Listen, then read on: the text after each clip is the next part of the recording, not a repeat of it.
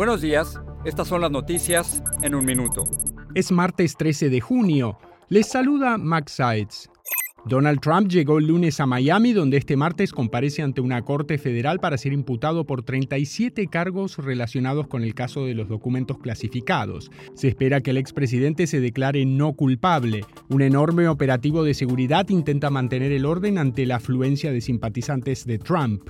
Miles de inmigrantes amanecieron preocupados luego de que las autoridades estadounidenses suspendieran las citas de asilo a través de la aplicación CBP One en el cruce entre Nuevo Laredo y Texas, debido a una serie de reportes sobre extorsiones a migrantes.